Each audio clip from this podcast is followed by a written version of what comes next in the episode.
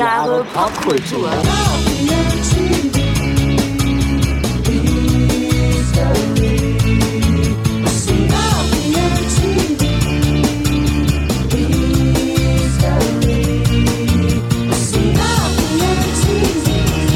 Hallo und herzlich willkommen zu Tausend Jahre Kultur.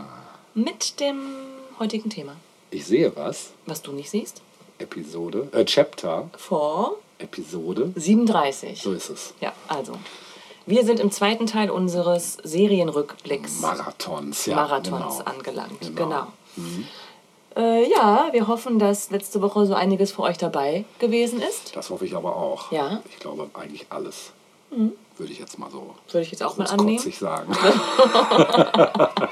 Wir haben halt nur den besten Wir haben nur den heißen Stoff. Genau, genau. genau. Ja, und äh, ich glaube, ohne lange rumzulabern, Ja, ohne starten lange wir gleich. zu lamentieren Genau. mit der ersten Serie. Und es ist Your Turn. Yes, thank you very much. Englisch lernen ist Quatsch, Deutsch lernen ist Käse und das andere alle, alles Mayonnaise. Kennst du das nicht? No. Was ist das denn für ein Schüttelreim? so ein schöner Schulspruch. Nee, kenn ich nicht mehr. Ich kenne nur Thank you very much. What you say is Quatsch. Ach so, Englisch lernen das war's Quatsch. schon. Echt? Nee. Deutsch lernen ist Käse. Krass. Das ist wahrscheinlich die Gymnasiasten. Deutsch lernen ist oder war Französisch? Keine Ahnung. Deutsch, Deutsch ist kürzer auch. und passt besser, ne? Ja, aber Französisch passt Auch. auch. Latein ja, auch. Latein. Okay, ähm, ja, der erste heiße Serientipp ist eine äh, Serie namens Pistol. Da habe ich von gehört. Guck. Und ich glaube, die ist auch auf meiner Liste schon. Ja, das heißt, du weißt, worum es geht? Also du weißt, was es behandelt, Grob. Grob. Grob. Ich glaube, ich habe den Trailer gesehen. aber es geht um die Geschichte der Band. Ja, die Sex Pistols, natürlich. Right. Natürlich. Klar. Genau. Und es ist eine Apple-Serie. I don't know. Vom, nee, nein, nein, nein, nein. Das Witzige ist ja, es ist von Disney Plus, glaube ich. Disney Plus. Genau. was Disney irgendwie überhaupt nicht zusammenpasst. Nee, voll nicht. Genau. genau. Ja. Voll die Family-Serie. Genau. Über die Sex Pistols. Schön mit Mickey Mouse in der Hauptrolle. Richtig, richtig. Und Mickey Pocahontas Rot- als Mickey Rotten. Ja, So eine abgewichste Maus so mit zer zerfetzten Klotten. So Iro. oh, vielleicht gibt es jemanden draußen, Ja, der das, das- kann und umsetzen wird das wäre geil, ja. echt. Mal so ein Punk-Comic davon zu machen. Das wär wär geil. Und du hast sie schon geguckt? ja, also ich bin noch dabei, quasi. Cool. Genau. Mhm. Kann aber schon äh, auch darüber berichten. Dann berichte sie bitte. Das, das mache ich. Also, aus diesem Jahr, Ja, 2022, Genau, stimmt. ähm, bisher, ne, was ist bisher, also es, es gibt, ist ja abgeschlossen, ne? die Band gibt es ja nun nicht mehr, Mhm. ähm, bestehend aus sechs Episoden, also eine Miniserie, eine abgeschlossene Serie.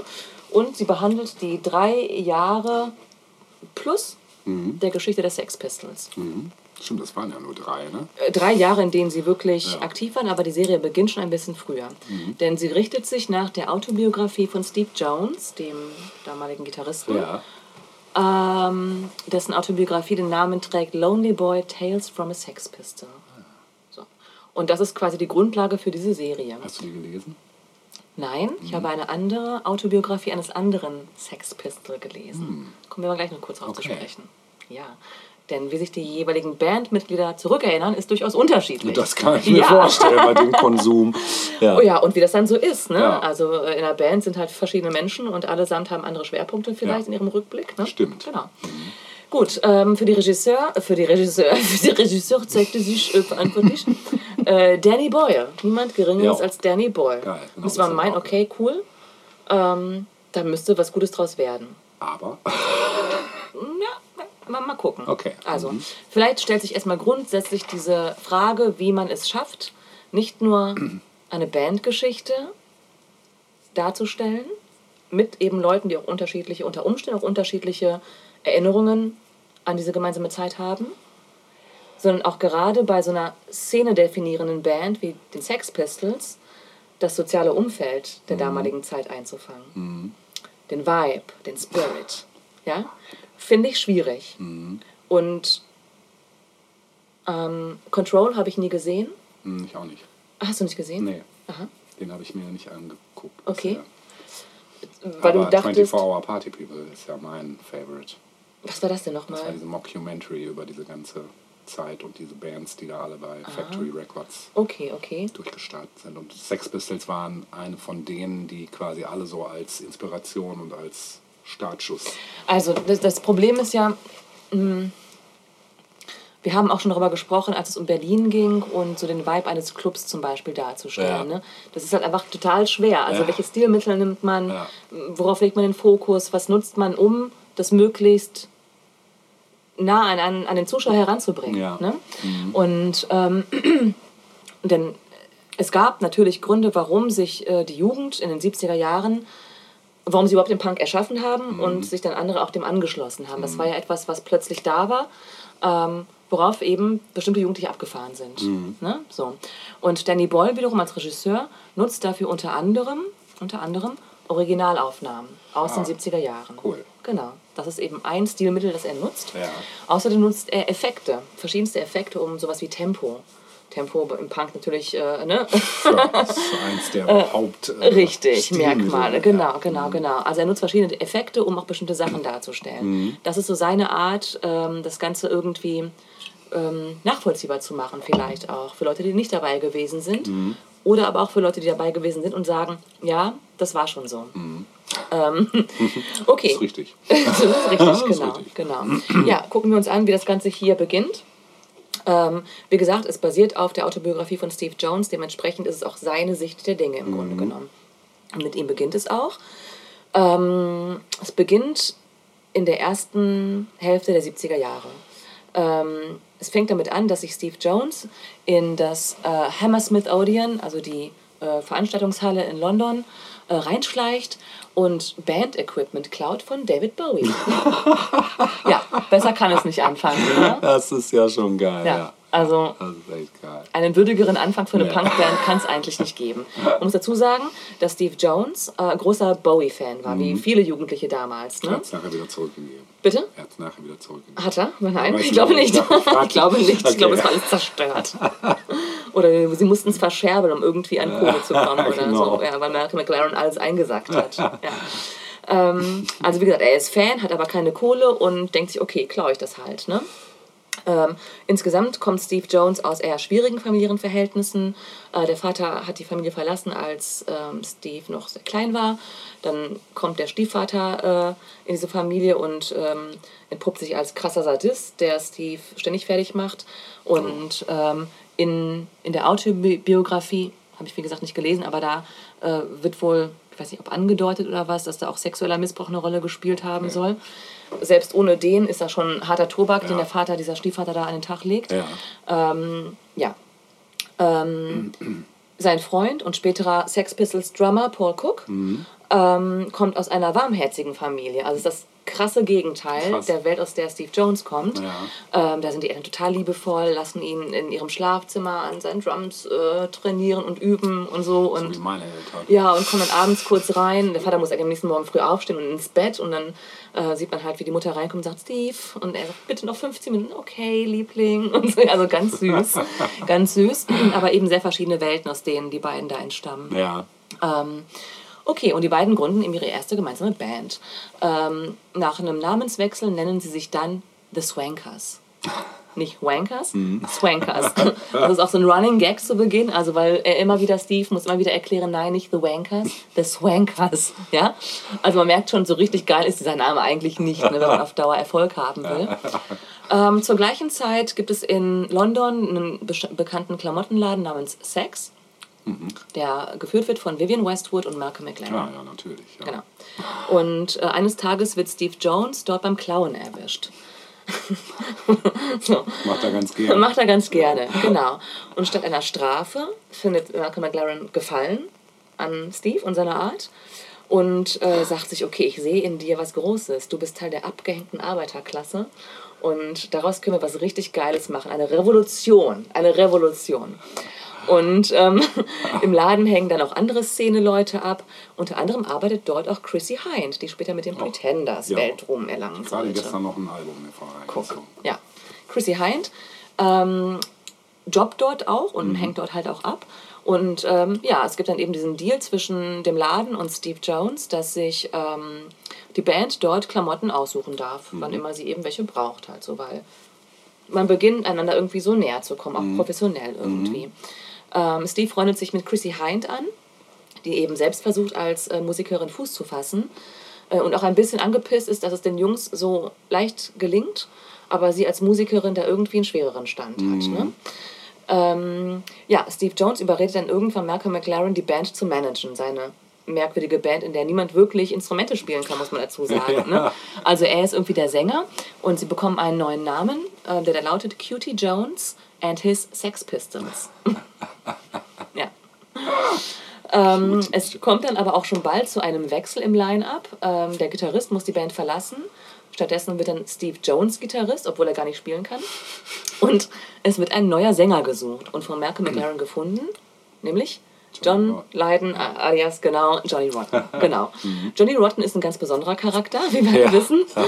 äh, während die anderen Sex Pistols, beziehungsweise Cutesy Jones and his Sex Pistols, allesamt schon irgendwie auch dem 70er Jahre Web was abgewinnen können, also auch ne, eben Bowie-Fans sind und so weiter, ähm, hasst Johnny Rotten, die Musik der 70er Jahre. Also er hasst die, ja? Und hat sich ein Pink Floyd-Shirt umgestaltet mit I hate Pink Floyd und hält das Ganze mit so Sicherheitsnadeln zusammen. Punk. Ja. Punk. Ja. ja. So geht's los. Genau, so geht's los. Die Band will ihn eigentlich auch gar nicht, also er ist extrem merkwürdig irgendwie so und kann auch nicht so richtig singen und alles ist irgendwie merkwürdig, ja. Äh, einfach ein komischer Typ. Und ähm, na gut, aber nun ist es halt so, denn die wollen ja auch ähm, ihren, sie wollen halt ihren neuen Manager Malcolm McLaren auch behalten, weil sie sich eben hoffen, dadurch auch bekannt zu werden. Ähm, somit ähm, akzeptieren sie auch Johnny Rotten. Ähm, Steve Jones verzieht sich dann eine Woche lang in den neuen Proberaum, den Malcolm McLaren ihnen da verschafft hat, so ein altes Fabrikgebäude irgendwie, ja, und ähm, bringt sich innerhalb einer Woche mit allerlei Drogen äh, das Gitarrespielen irgendwie bei. ja. Geil. Und auch ein neuer Name ähm, entsteht tatsächlich, nämlich The Sex Ja. Pistols. Einfach mal vorne weglassen und ihn Genau, stehen dann ist ja lassen. nicht mehr Steve Jones Band, sondern jetzt gibt es einen neuen Frontmann Mhm. und der macht auch ein paar Ansagen tatsächlich. So, ihren ersten Auftritt hat die Band im November 75, ähm, aber irgendwie bleibt Johnny Rotten doch in gewisser Weise Einzelgänger erstmal in dieser Anfangsphase der Band. Ähm, zeitgleich oder zugleich äh, ist äh, der Bassist Glenn Matlock irgendwie auch unzufrieden mit diesem Weg, den die Band gerade einschlägt. Mm, naja, und irgendwann taucht dann ein guter Freund von Johnny Rotten auf mit dem Namen John Simon Ritchie. Äh, alias, Alias Sid, Sid Vicious. Vicious. Genau. Und äh, mehr, will ich, mehr will ich gar nicht sagen. Ja. Also, Das Unheil nahm seinen Lauf. absolut, absolut, ja, genau. Also, wir sehen schon, ähm, es ist eine Menge los. Mhm. Und ähm, das ist eine faszinierende Geschichte, natürlich, wenn man dabei ist, wie äh, Kulturgeschichte entsteht. Ne? Äh, die Mhm. Punkbewegung Europas quasi geboren wird. Mhm. Ne? Ähm, überhaupt, was verbindet man alles mit den Sex Pistols? Ich hatte früher ein Sex Pistols Shirt, du auch? Nee, ein Sex Pistols Shirt hatte ich nicht. Du, du auch, gehörst du auch dazu? Ein Shirt hatte ich nicht. Ich habe die damals, als ich von meiner Schule in die Berufsschule wechselte, Mhm. erst entdeckt, weil ein Mitschüler da aus meiner Klasse äh, immer Platten von denen hatte und habe dann festgestellt, das ist ja voll geil. Und ähm, Ja gut, aber das war dann ja wann? Grob? Ende der 80er. Ja, guck. Also ich habe das mit äh, bei 16 irgendwie frühe 90er halt getragen. Ja. Also ich bin ja auch nicht, ne? So, Ja. ja. Irgendwann stößt man halt auf die Band. Ja, ja, eben. genau. Kommt genau. nicht drum rum, genau. ist man jugendlich, wenn man auf die Band Ja, stößt. ja. hat mich auch total abgeholt Ja. und ähm, ja, war ab da eigentlich Hatte in was, Heavy ne? Rotation. Ja, Genau. auf jeden Fall. Und ich meine, wie ikonisch kann man sein als Band? Ja. Also es, es geht, ich meine, ne? Ja, die Attitude war einfach so geil. Attitude, So, die Scheißen Klamotten. auf alles irgendwie, fickt euch alle. Genau, die, die So. Songs, God Save the Queen, Genau, Anarchy in ja, the UK und ja. so weiter. Ich meine, es sind Gassenhauer letztlich. Absolut, absolut, Ähm, und wenn man Punk hört, dann muss man auch äh, Sex Pistols sagen. definitiv. Ja. Wer A sagt, muss auch Sex Pistols. Absolut, absolut, absolut. Ja, ähm, wie gesagt, es ist also, es, äh, die, die Serie ähm, fasst quasi die, die gesamte Bandgeschichte zusammen, bis zum Ende im Grunde genommen. Ne? Ähm, die Entstehungsgeschichte der Serie war aber nicht so mh, smooth, wie sich das vielleicht äh, so jetzt so Das liest. hätte mich jetzt auch gewundert. Genau, denn im Vorfeld ist Johnny Rotten vor Gericht gezogen und wollte die, ähm, wollte die Nutzung der Musik unterbinden. Ach. Ja, er ist damit gescheitert und somit konnte das Projekt fortgeführt werden. Wieso wollte der denn das unterbinden? Ja, also Johnny Rottens Meinung ist teilweise recht widersprüchlich. Ja, ja. War ja schon Keine immer so. Genau. Also, einerseits habe ich hier ein Zitat von ihm, wo er sagt, du hast diese, also zu dieser Serie halt, halt, die er voll scheiße findet, aber wahrscheinlich gar nicht geguckt hat, das muss man dazu sagen. Ne? Genau. Er sagt einerseits, du hast diese eine wertvolle Sache in deinem Leben und entwürdigst sie für einen extra Fünfer. Ja? Also du verkaufst im Prinzip deine Seele. Sellout. So. Andererseits kritisiert er, und das habe ich in einem UK-Fernsehinterview gesehen, ja, äh, er kritisiert, dass er nicht einbezogen wurde. Er sagt, wie kann man den Sänger nicht fragen und einbeziehen? Und es scheint eher das zu sein, was ja, ihn wurmt. wollte ich gerade sagen. Es ist wahrscheinlich der Hauptgrund. Genau. Ist auch so ein typisches Sängerproblem. Genau, ganz genau. Und das sagt auch Steve Jones, als er darauf angesprochen wird. Sau geil. Der sagt, naja, das ist nun mal so. Also der Sänger ist halt immer die Rampensau. Genau. Die sind nicht umsonst Sänger Ja, meistens, genau. ja. Und wenn die nicht mit einbezogen werden, ist es halt ein Problem für Ja. Sänger, die gerne im Rampenlicht Genau. stehen. Meist. Ja, Und halt oft Narzissten. absolut. Ja, nicht immer, aber, Nicht immer, aber immer häufig. öfter. Genau, genau. Äh, Die Kritiken sind tatsächlich auch gemischt. Ah, ja. Also ähm, im Prinzip ist so die Quintessenz, dass gesagt wird, es ist ein guter Versuch, aber scheitert letztlich doch daran, das Ursprüngliche der Band und der Zeit einzufangen und zu zeigen. Mhm. Also das, was wir eingangs kurz besprochen haben, dass es ja auch echt schwer ist, äh, sowas irgendwie umzusetzen. Ja, ne? Also so einen gewissen, ja, den Spirit dieser Ja. Zeit irgendwie einzufangen. Lifestyle. Und richtig gut ähm, zusammengefasst hat meine Meinung der Rolling Stone. Äh, dort heißt es, die Sex Pistols waren eine Band, die aus Wut geboren wurde. Pistol ist eine Serie, die aus Liebe gemacht wurde. Das ist eine ungeschickte Kombination. Und, ja, Das heißt, dieses extrem raue fehlt. okay. Es wird irgendwie mit Effekten versucht darzustellen. Und das ist auch in Ordnung, kann man Ja. machen, aber so diese richtige, die Essenz, ähm, Interessant, weil das wiederum kommt bei dieser Mockumentary äh, 24 Hour Party People rüber, dieses Raue. Ja. die haben es geschafft. Wahrscheinlich, weil es eben eine Art Documentary Ja, dann ja ist. genau. Ne, irgendwie so ein Ja. Zwischending. Ja, Ja. Also vielleicht ist es eine Frage, wie man das Ganze angeht, mit welchen glaube, Mitteln. ja. ja. Ne? Ich glaube, die hatten natürlich auch längst nicht die Kohle wahrscheinlich, die die jetzt da hatten für die Serie, Ja, nehme ich mal an. Das kommt da Ja. auch noch dazu. Und Ja. ähm, genau. Ja. Äh, ich hätte aber noch ein anderes Problem. Also ich finde es auf jeden Fall sehenswert und ich Ja. finde absolut empfehlenswert. Werde ich auch auf jeden Fall gucken. mu eigentlich eigentlich Ja. muss man es gesehen Ja, ja, haben. Und wenn einmal ein paar Sachen stören, ist es okay. Also Ja. Mhm. da kann man auch mal drüber hinwegsehen. So, ne? Ähm, da kann man auch mal fünf gerade sein Ja, lassen, richtig. finde ich. Ja? Aber ich hatte echt ein Problem mit einer äh, Besetzung, nämlich ähm, einer optischen Fehlbesetzung für die Rolle von Johnny Rotten. Oh, okay. Mhm. Wen haben sie denn dann genommen? Das sind alles relativ unbekannte Schauspieler, die Ach sie so. genommen haben. Ich dachte gerade irgendwie den Sänger von Sum 41 oder so. Nein, nein, nein, nein, nein, nein. Alles junge Typen, alles junge Ja, Typen. okay. ähm, lustig ist, dass Malcolm McLaren gespielt wird von dem Jungen, der bei Love Actually den Jungen gespielt hat. Den Sohn von, ähm, den Sohn von Schindler, aus Schindlers Liste. Wie heißt der denn nochmal, der Schauspieler? Ähm, ich weiß, wen du meinst. Der spielt doch einen Witwer Mhm. in Love Actually, Ja. der mit einem Sohn quasi jetzt lebt. Ja. Und der kleine Sohn spielt heute mit Mitte 20 oder Anfang 20 Malcolm McLaren, was ein bisschen Ah. Abgefahren Das ist, ist finde ich. krass, ja. Ja, also das ist so die bekannteste Figur, Ja. glaube ich. Ähm, ja, ja.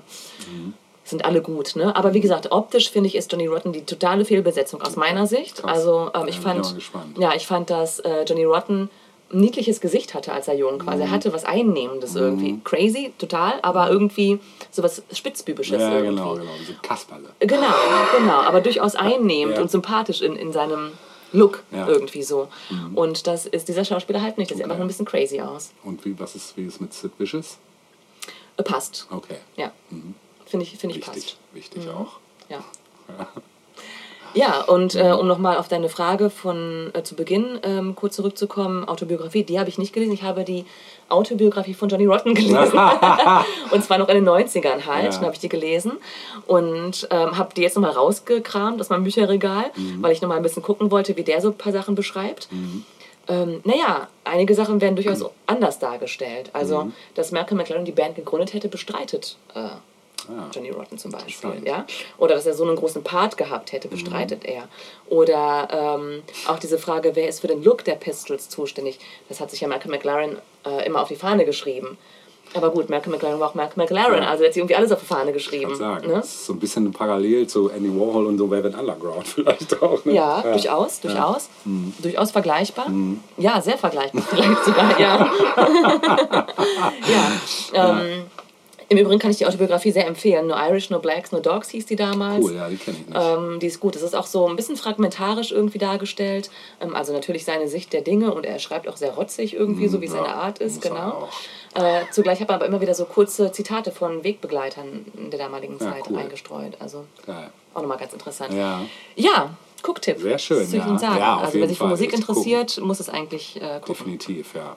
Ne? Mhm. Und ich habe mir einen Song rausgesucht. Und zwar einen der ganz frühen Gassenhauer. Was heißt der ganz frühen? Also es gibt ja nur eine Platte im Prinzip, ne? Ja. auf die wir uns berufen können. Stimmt, ähm, aber ein Song, der nicht so oft Erwähnung findet, aber auch in der Serie gleich zu Beginn auch relativ bald dann auch läuft. Äh, 17. Ach, geil. Hingerotzt. Ja. Von den Sex. Jawohl, den haben wir jetzt. 17.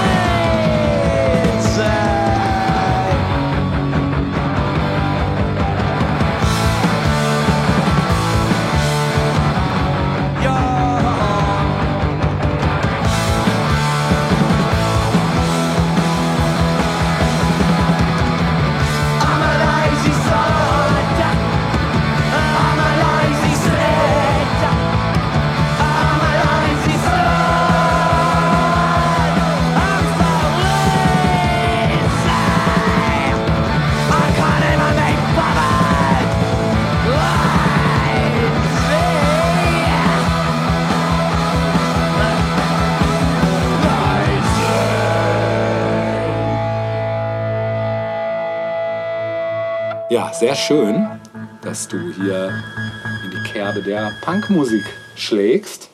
Ich wechsle das Genre nochmal zu einem Genre, was ich im ersten Teil schon mal hatte, nämlich das des Horrors. Ich habe mir im letzten Jahr mal so ein paar Horrorserien gegönnt, weil ich das lange nicht gemacht habe. Diese sticht allerdings heraus. Ich muss auch dazu sagen, ich bin noch nicht durch. Ich bin gerade bei der Hälfte. Ist also ein Work in Progress gerade. Und ich rede von der Serie The Midnight Club. Auf Deutsch trägt die den schälen Titel Gänsehaut zu Mitternacht. Warum auch immer. Weil es gut klingt. Ja, Ja, findest du? ein bisschen oldschool. Ich, also ich hätte, wenn ich den englischen Titel nicht gehört hätte, hätte ich sie, glaube ich. Sinclair, oder? Ja, stimmt. Ja, hast recht. Hm. Okay, überredet. Voll guter Titel. Voll geil. Nein, Nein, aber ich finde es immer, ich weiß immer nicht, warum kann man die nicht einfach Englisch lassen? Also Ja. warum lässt man die nicht einfach The Ja. Midnight Club? Ich finde, das klingt interessanter. Ja, Oder der Mitternachtsclub. Oder der auch- Mitternachtsclub, genau. Ja. Das würde nämlich auch schon die Essenz des Filmes relativ auf The Nail hitten. Ja, The Midnight Club. Von niemand Geringeren als von Mike Flanagan, den ich ja liebe. Ich habe alle seine Serien bisher gesehen. Sag mal, was hat er so gemacht? The Haunting of Hill House, Hm. The Haunting of Bly Manor und Midnight Mass habe ich letztes Jahr vorgestellt. Und alle drei Serien wirklich durch die Bank weg genial, Mhm. so auf ihre Art und Weise. Und diese tritt in dieselben Fußstapfen. Mhm. Ich bin gerade, wie gesagt, bei der Hälfte. Und ähm, das Ganze hebt sich ein wenig ab von den anderen Serien, auch wenn es Sachen zitiert aus vorigen Serien von Mhm. ihm. Also das ist, die Mischung ist wirklich sehr geil gelungen. Ähm, die Serie spielt in einem Hospiz und folgt acht unheilbar kranken jungen Erwachsenen, die The Midnight Club gründen und sich jeden Abend treffen, um sich gegenseitig Gruselgeschichten zu erzählen. Das alleine ist schon, also das ist die Rahmenhandlung. Ne? Und äh, es enthält eben diese übergreifende Geschichte von einem Mädchen, die wir gleich zu Anfang begleiten. Ähm, dazu gleich mehr. Also, obwohl die Serie hauptsächlich auf dem Roman The Midnight Club von Christopher Pike aus dem Jahr 94 basiert, enthält sie auch Elemente aus vielen anderen Pike-Büchern, die in den Midnight Club-Geschichten dann selbst enthalten sind. Ja, in der Serie sind äh, diese verschiedenen Charaktere, die auch alle vorgestellt werden, äh, als die acht Midli äh, Club, Midnight Club-Mitglieder eben werden vorgestellt und ähm, dann eben noch Mitarbeiter aus dem Hospiz, wie die Chefin oder die Leiterin. Ähm, und zusätzlich zu den äh, Hauptfiguren porträtieren die Darsteller auch diejenigen, die in den Midnight Club Geschichten vorkommen. Weil die, die sich ja ausdenken, sozusagen, sind die dann auch meistens Akteure in den Geschichten, die sie erzählen. Sind eigentlich, muss es dir so vorstellen, oder müsst ihr es euch so vorstellen wie Kurzgeschichten innerhalb einer Rahmenhandlung. Genau, und das finde ich halt sehr geil, genau, weil das ist bei den anderen Serien von ihm nämlich nicht so gewesen. Das war immer eine, eine Normale Story. Genau. Ähm, ja, diese acht unheilbar jungen, äh, kranken Erwachsenen leben in diesem Hospiz Brightcliff Home außerhalb von Seattle, das von einem rätselhaften Arzt geleitet wird. Sie treffen sich jeden Abend um Mitternacht, um sich Gruselgeschichten zu erzählen und haben einen Pakt, dass der Erste, der der Krankheit erliegt, dafür verantwortlich ist, mit den anderen über das Grab hinaus zu kommunizieren. Genau. So, ich will jetzt auch nur ähm, eigentlich kurz mal in zwei Episoden reingehen und gar nicht zu viel erzählen. Also wir er erleben am Anfang die Teenagerin Ilonka äh, in den 90er Jahren, die an Schilddrüsenkrebs äh, erkrankt, beziehungsweise das mitgeteilt kriegt, während sie schon im Endstadium ist. Und nach Visionen, die sie hatte, beschließt Ilonka dann zum Brightcliff Hospiz Care for Teenagers zu gehen, wo Jahrzehnte zuvor äh, ein Teenager namens Julia Jane angeblich von Schilddrüsenkrebs geheilt wurde. Das hat sie im Internet recherchiert. Ja, in Brightcliff lernt Ilonka dann die Teenager kennen, die bereits dort sind. Und sie verbindet sich mit Kevin, der an Leukämie äh, leidet, hat aber Probleme mit ihrer Mitbewohnerin Anja, also ihre Zimmernachbarin. In der ersten Nacht gegen Mitternacht äh, folgt Ilonka Anja in die Bibliothek, wo sich die Teenager zu einem geheimen Treffen des Midnight Club versammelt haben. In diesem Club teilen sie gruselige Geschichten und einigen sich eben auf diesen Pakt. Äh, Und als Teil ihrer Einführung in den Club erzählt Ilonka eine halb fiktionalisierte Geschichte über Julia Jane. In Episode 2 ähm, versucht Ilonka die Vergangenheit von Julia und Brightcliff als Hauptquartier einer Sekte namens Paragon zu untersuchen. Aber Dr. Stanton, das ist die, die äh, Brightcliff leitet, äh, behauptet, beide Themen nicht zu kennen. Also die behauptet halt von beiden noch nichts gehört, weder von der Julia noch von dieser Sekte. Ja, Ilonka erkundet die Wälder rund um Brightcliff und trifft eine Frau namens Chester, die in der Nähe lebt und an die heilenden Eigenschaften des Landes glaubt, was da, wo diese Klinik steht. Ne? Genau. Anja, ihre Mitbewohnerin, hat in der Nacht eine krasse Vision. Die sieht einen Schatten von sich selbst. Das ist auch so übel, die Szene. Einen Schatten von sich selbst in einem verdunkelten Raum. Also sie sitzt im Rollstuhl, diese Anja. Ne? Die hat irgendwas, glaube ich, mit den Knochen. Und in, also sie sieht nur, wie so eine Schattenkonstellation plötzlich durch den Raum geht, in, in, also durch ihr Zimmer in so einen verdunkelten Raum, wo sie sich dann zu diesem Rollstuhl zusammenbaut, aus, also aber nur als Schatten. Und aus diesem Scha Schatten leuchten plötzlich zwei stechend rote Augen. Also habe ich, wenn ich beschreibe, kriege ich schon eine Gänsehaut. Das ist einfach so geil gemacht irgendwie. Genau. Und für Midnight Club erzählt Anja dann eine Geschichte über eine Ballerina, die einen Deal mit dem Teufel gemacht hat. Ilonka bricht mit Hilfe von Kevin in Dr. Stantons Büro ein und stiehlt Julias Akte, also äh, wo die Dr. Stanton Ja. auch behauptet hat, sie wüsste davon nichts. Äh, danach hat Ilonka eine lebhafte Vision, in der sie Brightcliff wie in der Vergangenheit und eine gespenstische alte Frau sieht. So, damit erstmal nur angeteased die Rahmenhandlung. Ja, Im Mai 2020 ähm, wurde bekannt gegeben, dass äh, Mike Flanagan und Lea Fong, also die mit denen, die machen das zusammen, eine Adaption von Pikes Jugendroman The Midnight Club für Netflix erstellen würden. Und im Interview für IGN enthüllte dann der Flanagan, dass er zutiefst von Nickelodeons Horror-Anthology-Serie Are You Afraid of the Dark inspiriert war.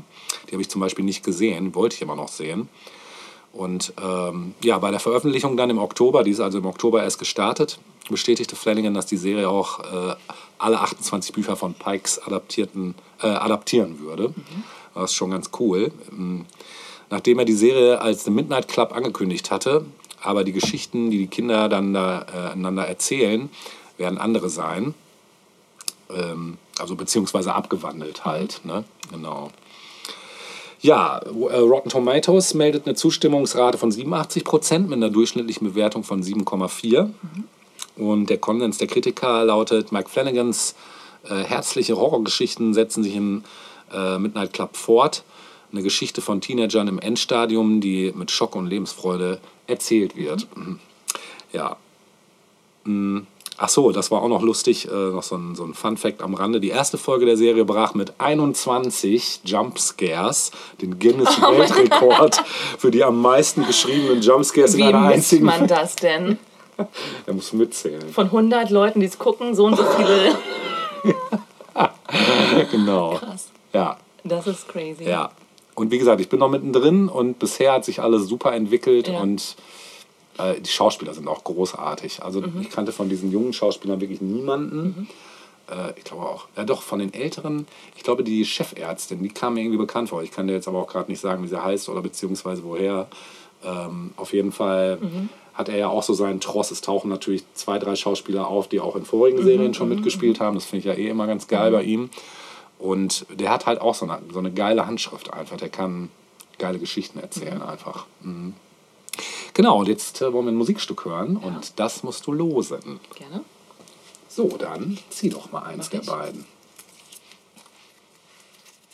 Nummer eins. Nummer eins, sehr schön. Oh, das ist jetzt, oh, jetzt wird mir warm ums Herz. Wir hören einen meiner Favorites von einem Protagonisten äh, der späten, mit, nee, eigentlich schon Mitte der 90er war er in der Trip-Hop-Szene sehr aktiv, ist auch heute noch aktiv. Der gute Mann heißt DJ Shadow Shadow. und das Stück heißt Midnight in a Perfect World. Viel Spaß damit. Insight. Foresight, more sight. The clock on the wall reads a quarter past midnight.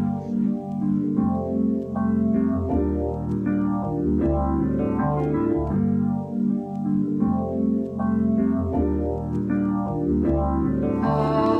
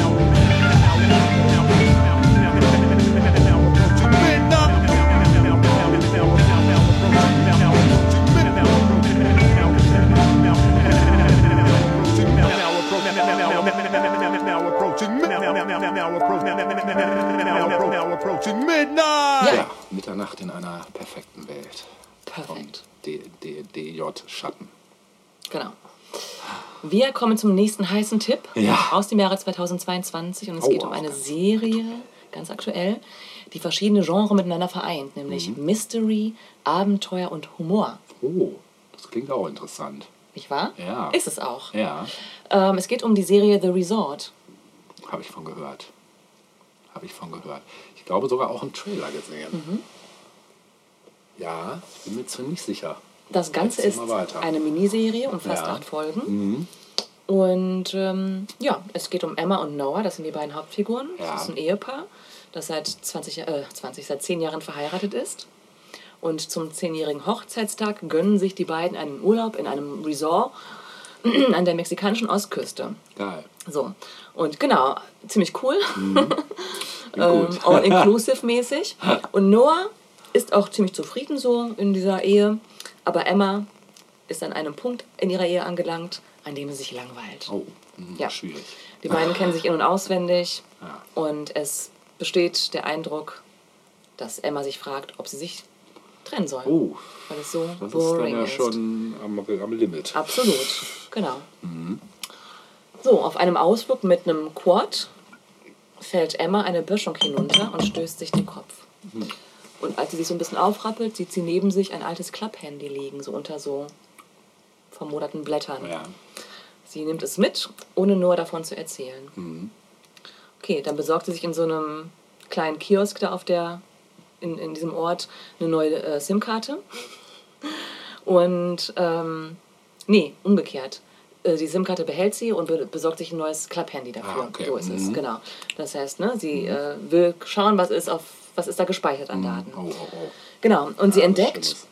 Dass das Handy einem jungen College-Studenten namens Sam gehörte. Mhm. Und Sam wiederum ist vor 15 Jahren, also 2007, aus einem benachbarten Resort verschwunden. Oh, krass. Ja, und auch das Resort gibt es nicht mehr, dieses benachbarte. Das wurde nämlich kurz nach Sams Verschwinden durch einen Hurricane zerstört. Krass.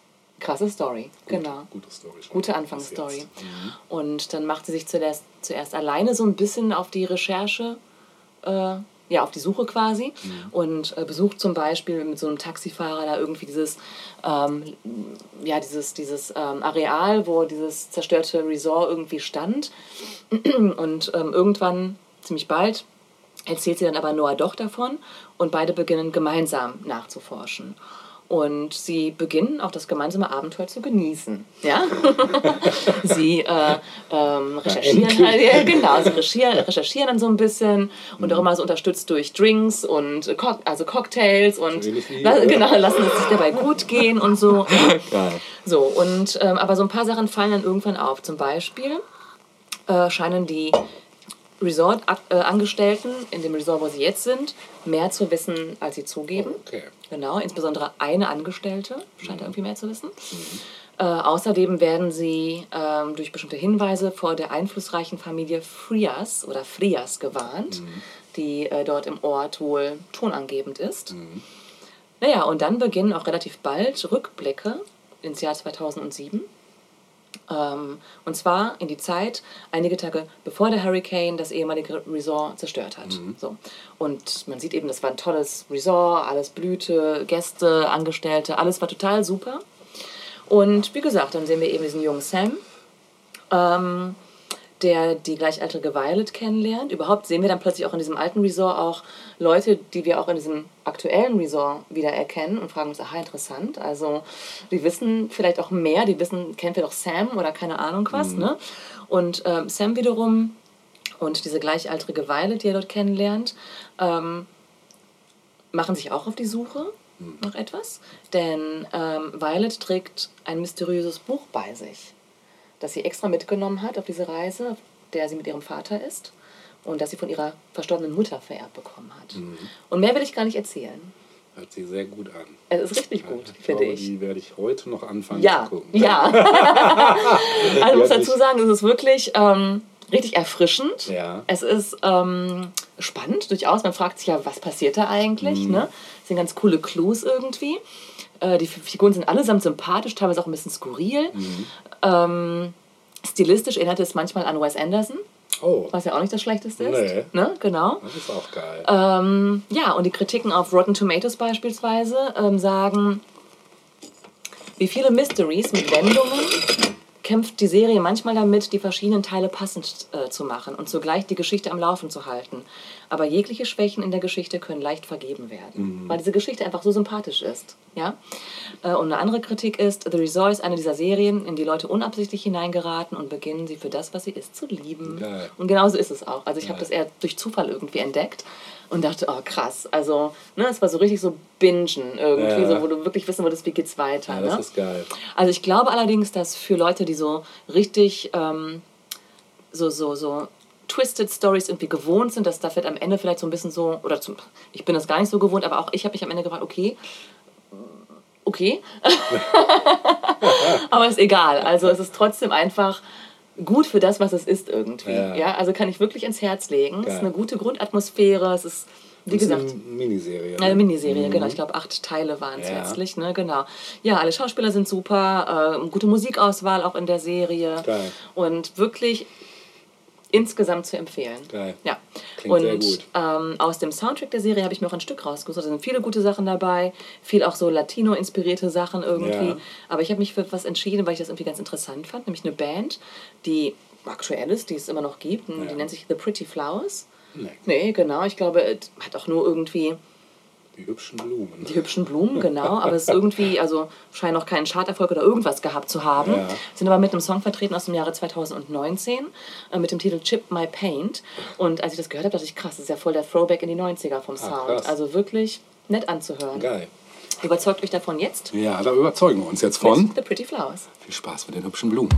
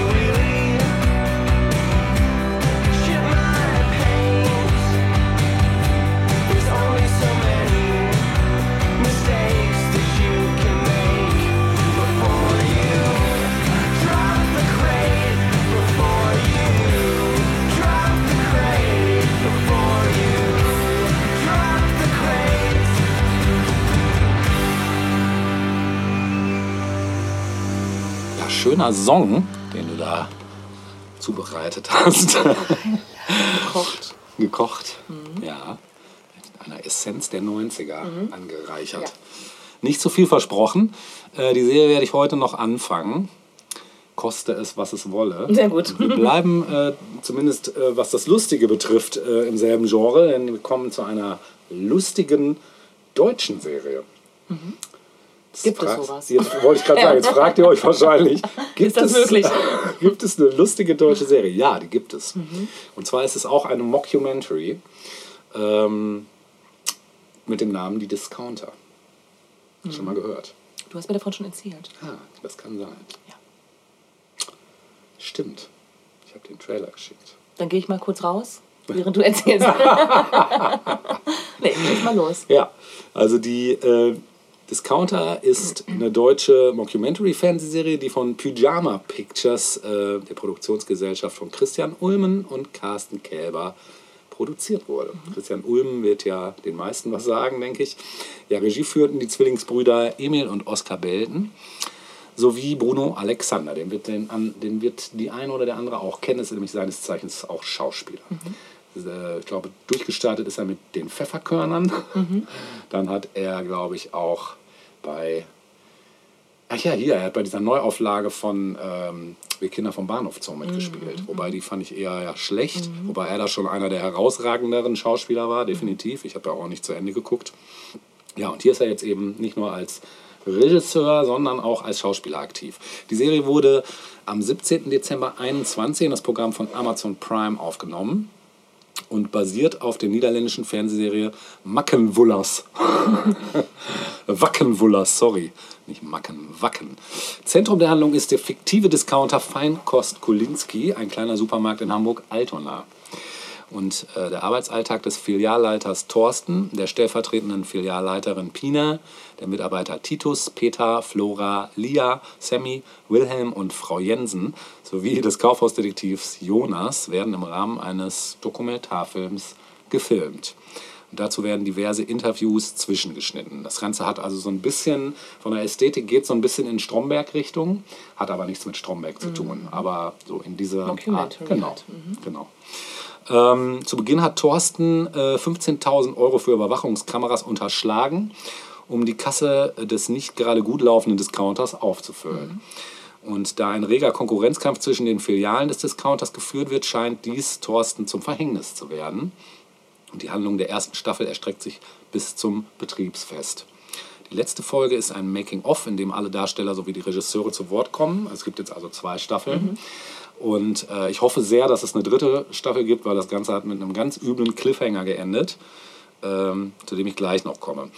Kurz zu den Darstellern. Also Thorsten, gespielt von Marc Hosemann, ist ein egozentrischer Chef, der alles tut, um besser dazustehen als seine Konkurrenz. Er führt den Laden in einem autoritären Stil, wobei ihn seine Mitarbeiter teilweise nicht ernst nehmen. Man nimmt ihn auch als Zuschauer nicht ernst, das ist dann nur dazu gesagt. Pina, gespielt von Clara Lange, ist stellvertretende Filialleiterin. Sie ist etwas verklemmt und kann sich gegenüber Thorsten schwer durchsetzen. Und im Laufe der Handlung hat sie eine Affäre mit Peter, der auch da arbeitet, äh, aus der jedoch nichts wird. Ja, Peter, gespielt von Ludger Bökelmann, der ist noch relativ bekannt. Der tritt also auch in diversen anderen Filmen äh, auf, zum Beispiel bei Fickefuchs. Ich weiß nicht, ob ihr den gesehen habt. Auch ein super Film. Also es gibt ja durchaus gute deutsche Filme, aber die laufen alle meistens so ein bisschen unterm Radar und sind jetzt nicht unbedingt die, die so Ja. viel beworben oder gefeatured werden. Aber der Typ ist auf jeden Fall mega. Ist so eine Art Halbstarker, der sehr von sich überzeugt ist und aber teilweise andere verletzt. So zum Beispiel Pina, die mit ihm ihr erstes Mal verbringt. Genau. Titus, gespielt von Bruno Alexander, ist der Neue im Team. Und der hat es zunächst schwer, sich einzuleben, da er eher still ist. Und ist aber so einer, finde ich, von den Sympathieträgern schlechthin eigentlich so. Genau. Ähm, wobei ich eigentlich mittlerweile, also ich habe ja nun beide Staffeln geguckt, ähm, kann ich jedem Charakter irgendwie was abgewehren. Also sie sind halt einfach wirklich, spielen einfach super. Und es ist sehr viel Impro auch dabei. Jonas zum Beispiel, gespielt von Merlin Sandmeier, ist der Sicherheitschef des Ladens und der ist etwas schüchtern, sehr verletzlich und kann sich kaum durchsetzen, ist aber halt der Sicherheitschef, was schon ein bisschen zwie- zwiespältig ist. Außerdem ist er trockener Alkoholiker und äh, seine Homosexualität kann er aufgrund seiner Schüchternheit nur schwer ausleben. Lia, gespielt von Maria Bloching, ist eher gelangweilt und sie hat allerdings Interesse an Titus. Sammy, gespielt von David L. Rachet, ist äh, ein 450er, also auf 450 Euro Basis mit Leib und Seele. Er ist cool und etwas hängen geblieben. Flora, gespielt von Nura Habib Oma, die kennt man vielleicht von Sixteen, von dem Rap-Duo. Die äh, Schwarze würde gerne Rapperin werden. Sie tritt sehr selbstbewusst und mit großer Schnauze auf, also spielt sie, glaube ich, mehr oder weniger selbst. Auch super. Wilhelm, gespielt von Wolfgang Michael, arbeitet schon ewig als Hausmeister und seit er seine Frau verloren hat, hat er sich dem Kerzenziehen verschrieben und versucht, seine selbstgemachten Kerzen im Supermarkt zu verkaufen. Ja, der ist auch ganz niedlich. Frau Jensen, gespielt von Doris Kunstmann, die ist auch relativ bekannt, die Schauspielerin, ist wie Wilhelm ein Urgestein des Ladens. Das sind so die beiden Alterspräsidenten, genau. Dann gibt es noch ein paar Cameo, nee, nicht Cameo-Auftritte, sondern Gastauftritte von bekannten Leuten. Zum Beispiel äh, Fari Yadim, den kennt man ja. Äh, der ist dabei als er selbst. Peter Fox kennt man auch in Folge 5 und 9 als er selbst. Ähm, Christian Ullmann hat einen Cameo-Auftritt als verkleideter Kunde. Den habe ich zum Beispiel nicht erkannt. Habe ich nicht erkannt. In Staffel 2 ist dann dabei äh, Kida Kader Ramadan in Folge 1. Den kennt man vielleicht von Four Blocks. Ähm, Frederik Lau Ja. kennt man, Folge 1 von Staffel 2 und Mats Hummels in Folge 4. ja, genau, ja. Die beiden Zwillingsbrüder Emil und Oskar Belten, die führen Regie, spielen auch selber mit. Die sind von der Konkurrenzfiliale, äh, genau. Und äh, ja, Bruno Alexander halt. Letzterer spielt auch selbst als Titus dann mit. Und die beiden Produzenten Christian Ulmen und Kra äh, Carsten Kelber haben den dreien völlig freie Hand gegeben. Und die ursprüngliche Idee stammt von dieser niederländischen Serie Wackenwuller, äh, heißt auf Deutsch so viel wie Regalauffüller. Äh, Und die Handlung wurde an 23 Drehtagen überwiegend improvisiert. Ein, der Drehort ist eine ehemalige Aldi Nord-Filiale in der Kieler äh, Straße in Hamburg-Stellingen. Äh, Stettlingen? Nee, Stellingen. Und Reparin Nura spielt die Rolle der Flora und ihr Song Niemals Stress mit Bullen läuft an zwei Stellen der Serie. Ja, verglichen wurde, wie ich das eben auch schon gemacht äh, habe, die Serie gerne mit Stromberg, nicht nur aufgrund des Settings, sondern auch wegen der Figur des Filialleiters Thorsten. Und die Serie wurde überwiegend positiv äh, rezipiert. Birgit Fuß schreibt für den Rolling Stone, das meiste sei tatsächlich sehr lustig. Es gebe ein bisschen zu viel Fäkalhumor und billige Pointen. Doch was wirklich schade ist, dass die Staffel mit einem Würgereiz endet. Und zwar bei Folge 9, während in der 10. dann nur noch ein Making-of gezeigt wird. Sympathisch, aber eben kein richtiges Finale, dramaturgisch eine kleine Enttäuschung. Also wenn es dabei bleibt, ist das tatsächlich so, das muss ich unterstreichen, aber ich gehe davon aus, dass eine dritte Staffel kommt. Also ich gehe wirklich stark davon aus. Äh, Aurelie von Blasekovic schreibt in der Süddeutschen Zeitung eher negativ. Die Discounter ist trotzdem deutsche Comedy der guten so Sorte, aber weil die Serie sich, Serie se- sich stark an den internationalen Formaten anlehnt, muss sie sich an ihnen auch messen lassen und da stinkt sie ab. Leider misslingt genau das Liebenswürdige in die Discounter an etwas viel, zu vielen Stellen. Charaktere verhalten sich ganz plötzlich so abgrundtief fies, dass man nicht weiß, über was oder wen man gerade eigentlich lachen soll. Arschlöcher sind eben nur lustig, wenn sie in Wirklichkeit keine sind. Ja, Nina Power von Die Zeit schrieb, dem Trio Alexander Belten ist mit Die Discounter gelungen, was einem im deutschen Fernseh- und Streamingraum wirklich selten begegnet, Frische. Und zwar keine, die vorher großartig inszeniert und angekündigt worden wäre, sondern echte, spontane. Jan Freitag bezeichnet im Tagesspiegel das Serienkonzept als oft eher marktwirtschaftlich als soziokulturell grundiert. Trotzdem seien die Discounter durchaus sehenswert. Zumindest für jene, die Stromberg nicht kennen. Ja, sie hat eine Auszeichnung gerade vor kurzem äh, bekommen, nämlich den Blauen Panther, also den TV und Streaming Award als beliebteste Serie. Also der Publikum, das Publikum liebt die Serie und ich gehe auch davon aus, dass es genau aus dem Grund eine Fortsetzung Ja. geben wird. Hoffe ich. Äh, kurzweilig auch, die Folgen sind immer nur so maximal 20 Minuten. Man hat das schnell geguckt und es ist wirklich, also ich kann dann, also bei der Serie konnte ich wirklich schwer stoppen, weil es so absurd auch teilweise einfach ist. Genau. Ja, was habe was hab ich gedacht, was spiele ich? Ich dachte mir, spielen wir doch mal, wo wir schon bei frischen deutschen Serien sind, spielen wir mal frischen deutschen Hip-Hop. Und zwar frischen deutschen guten Hip-Hop. Jetzt wirst du vielleicht etwas Skeptisch? nachdenklich, skeptisch gucken. Den gibt es. Ja. Und ich rede von dem Dreigestirn Yuzu Yu, Fettoni und Edgar Wasser. Ich weiß nicht, ob du die kennst. Vom Namen? Wir hören, was macht man in einem Supermarkt? Man arbeitet 7-Eleven. 7-Eleven. Viel Spaß. Scheiß auf Rassismus! Ah nee, das hatte ich schon mal. Äh, brauch was Neues. Äh. Scheiß auf Sexismus! Ich hasse alle Menschen gleich und nenn ich Bitches Bitches, dann sind Rapper damit gemeint. Ja, ja, ich weiß, du willst meckern und motzen. Gut, hier was zum Zitieren, alle Männer sind Fotzen. Ich hänge vor der Glotze, ich bin oldschool wie die 90s. Ich finde jeden MC wack, der gesigned ist. Alle meine Homes zum Beispiel. Ich dagegen bin Eisenstein. Eisenstein, Use. Bitte lass diese Scheiße sein. Scheiße, nein. Tolle Worte, die im Trend sind, nutze ich auch. Aber erst wenn auch McDonalds sie verwendet. Oder die Sparkasse. Neulich hab ich Wrestling geschaut. Echt? Aber das war gar kein Wrestling. Ich hatte Rap-Update auf. Diese Rapper haben's drauf. Die können raufen, kratzen, twittern. Alle kaufen sich jetzt Rücken und verkaufen es als Rückgrat. Ich bleibe stylisch wie das Glücksrad und passt mir deine Meinung nicht, vergleiche ich dich mit Hitler. Lass mal Milk Tea am Kombini holen. 7-Eleven, 7-Eleven. Edgar User Tony, beste Kombination. 7-Eleven, 7-Eleven. Ich weiß, wovon ich rede, bitte komm mir nicht so. 7-Eleven, 7-Eleven. Urusena, Konoyaro. 7-Eleven, 7-Eleven. Tony, ich bin äh, sehr selbstreferenziell. Aber wärst du doch auch als bester deutscher Rapper der Welt? Life is a bitch, ich weiß ja nicht. Ich meine, ich muss ja arbeiten, um es zu finanzieren. Vielleicht bin die Bitch dann auch einfach rich. Scheiße gelaufen, als wär ich in Scheiße gelaufen. Dexter sagt, er würde keinen Tag tauschen. Ah, ich schon, ah, zum Beispiel mit ihm. Ich meine, der Typ macht scheiß geile Beats und nebenbei Medizin. Und ich häng 24-7 am 7-Eleven. Ich flieg nur nach Japan, weil die haben da das bessere Essen. Oh mein, kann sein, ich kann kein Japanisch, außer Konnichiwa und Kawaii, Kawaii, Kawaii. Guck mich an, ich bin fast so süß wie ein Katzenbär. Vater Toni, die anderen Rapper rappen wie ein Flasche leer. Einen hab ich noch, einen hab ich noch. Fat Tony, ich geh durch jede Tür, auch wenn drauf steht Steph Only. Lass mal Milk Tea am Kombini holen. 7-Eleven, 7-Eleven. Edgar User Tony, beste Kombination. 7-Eleven, 7-Eleven. Ich weiß, wovon ich rede, bitte komm mir nicht so. 7-Eleven, 7-Eleven. Urusena, Konoyaro. 7-Eleven, 7-Eleven. Die Gedankenpolizei bedroht meine Privatsphäre. Ich schütze mich, indem ich nicht mehr nachdenke. Mein Flow ist flüssiges Kryptonit, ich zerpicke Beats, fühle mich danach schuldig, dusche und trinke 4 Liter Listerine. Ich lauf durch die Gegend mit ner Haiflosse, um paranoide AfD-Wähler zu verscheuchen. Ich leide an wiederkehrenden Albträumen, indem ich Kinder aus dritte Weltländern ausbeuten.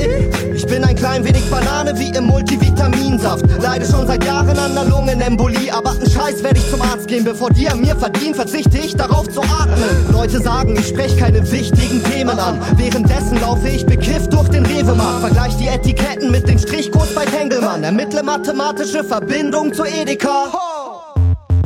Lass mal Milk Tea am Kombini holen. 7-Eleven, 7-Eleven. Edgar User Tony, beste Kombination. 7-Eleven, 7-Eleven. Ich weiß, wovon ich rede, bitte komm mir nicht so. 7-Eleven, 7-Eleven. Urusena,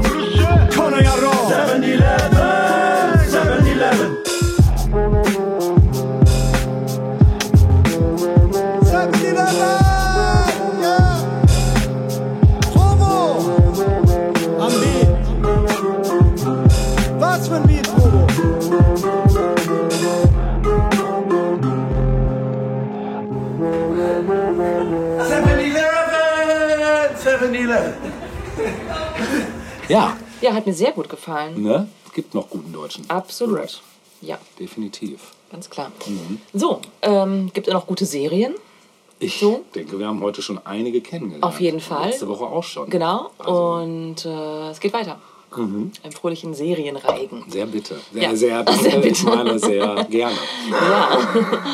Und zwar soll es um eine Serie gehen, die ich zu Beginn des Jahres geschaut habe. Ja. Die Serie selbst ist im Dezember 2021 an den Start gegangen. Ist eine ähm, Serie aus UK, aus Großbritannien. Ah, cool. Hab ich vielleicht auch noch. Miniserie. Ja, Vier Teile. ja. Ja. Und äh, trägt den Titel The Girl Before. Oh nee, das kenne ich nicht. Ist eine Adaption des gleichnamigen Romans. Ja. Und so als bekanntester Schauspieler äh, in der Serie ist David Oyelowo zuge zugegen, der äh, in vielen bekannten Filmen auch im letzten Jahr mitgespielt. Ich glaube, hat er The Butler auch gemacht und Ja. naja. Nee, den kenne ich nicht, glaube ich. Also jetzt vom Namen her zumindest Ja. nicht. Vielleicht, wenn ich ihn sehe. Gut, kommen wir zur Serie selbst, also zum Plot. Die Serie findet auf zwei Zeitebenen statt.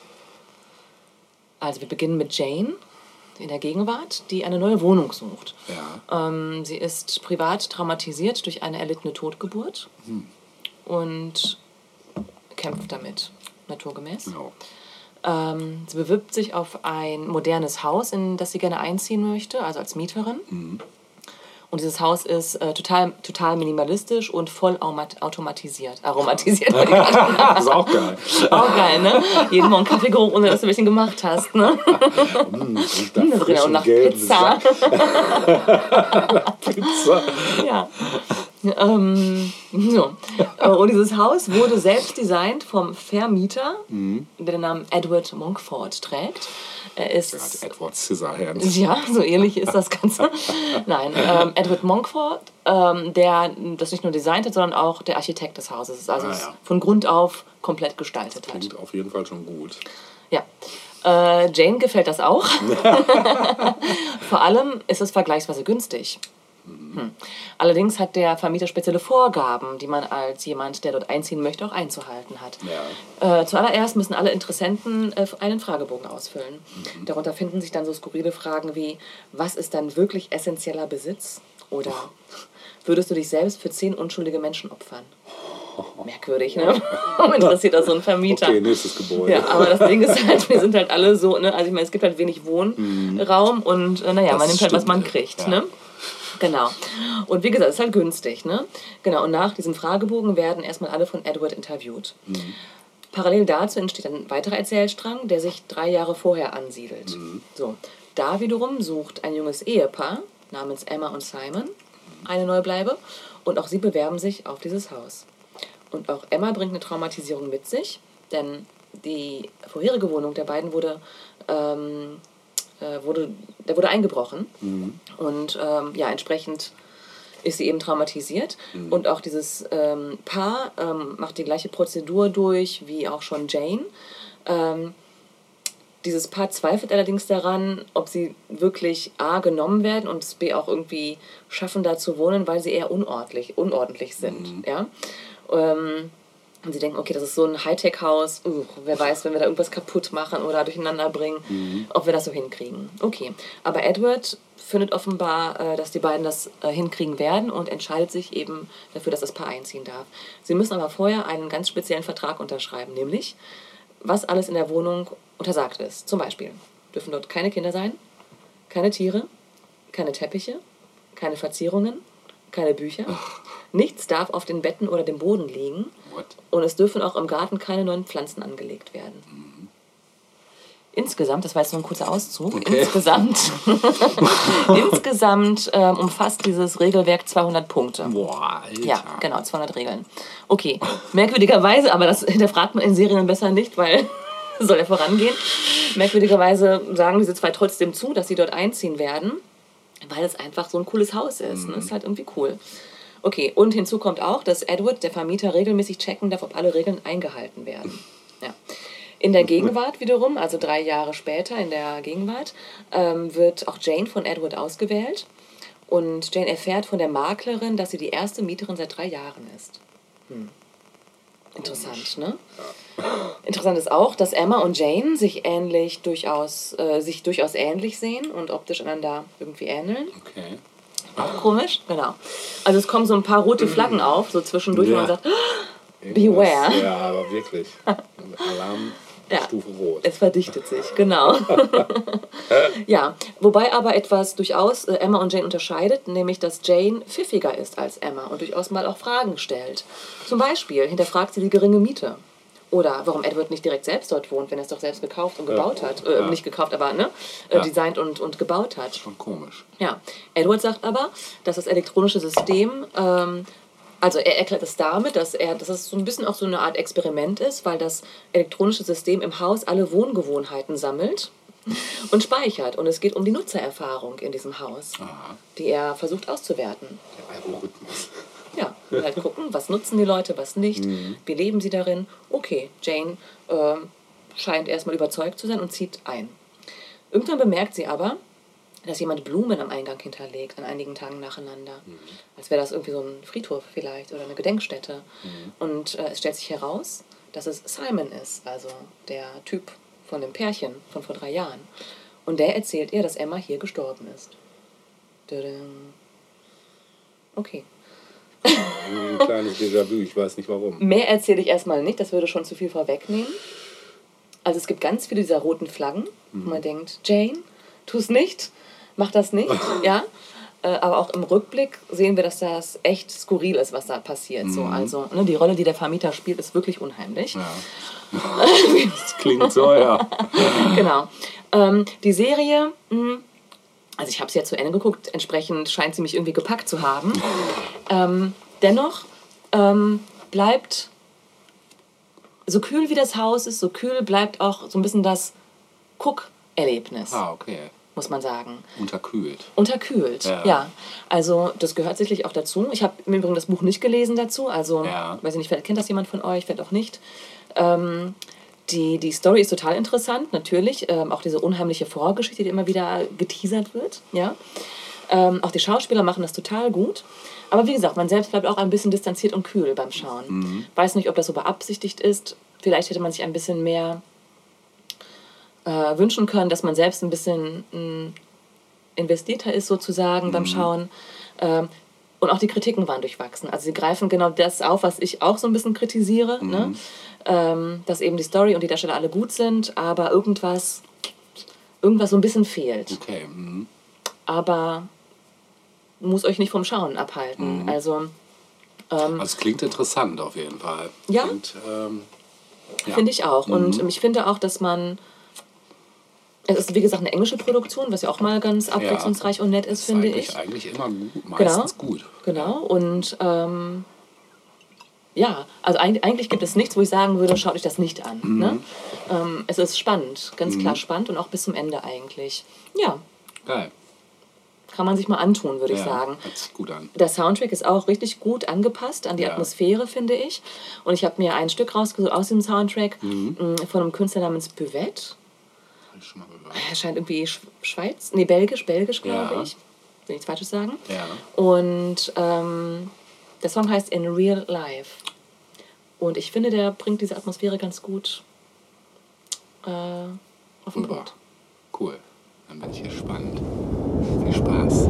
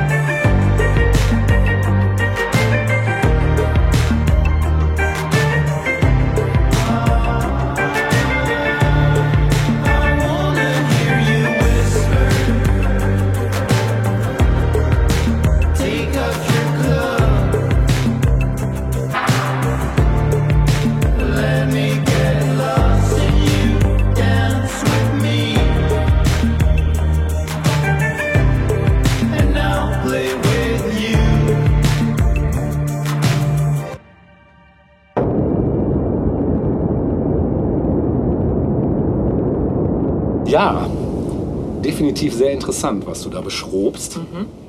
Ich komme jetzt zu meiner letzten Serie Ja.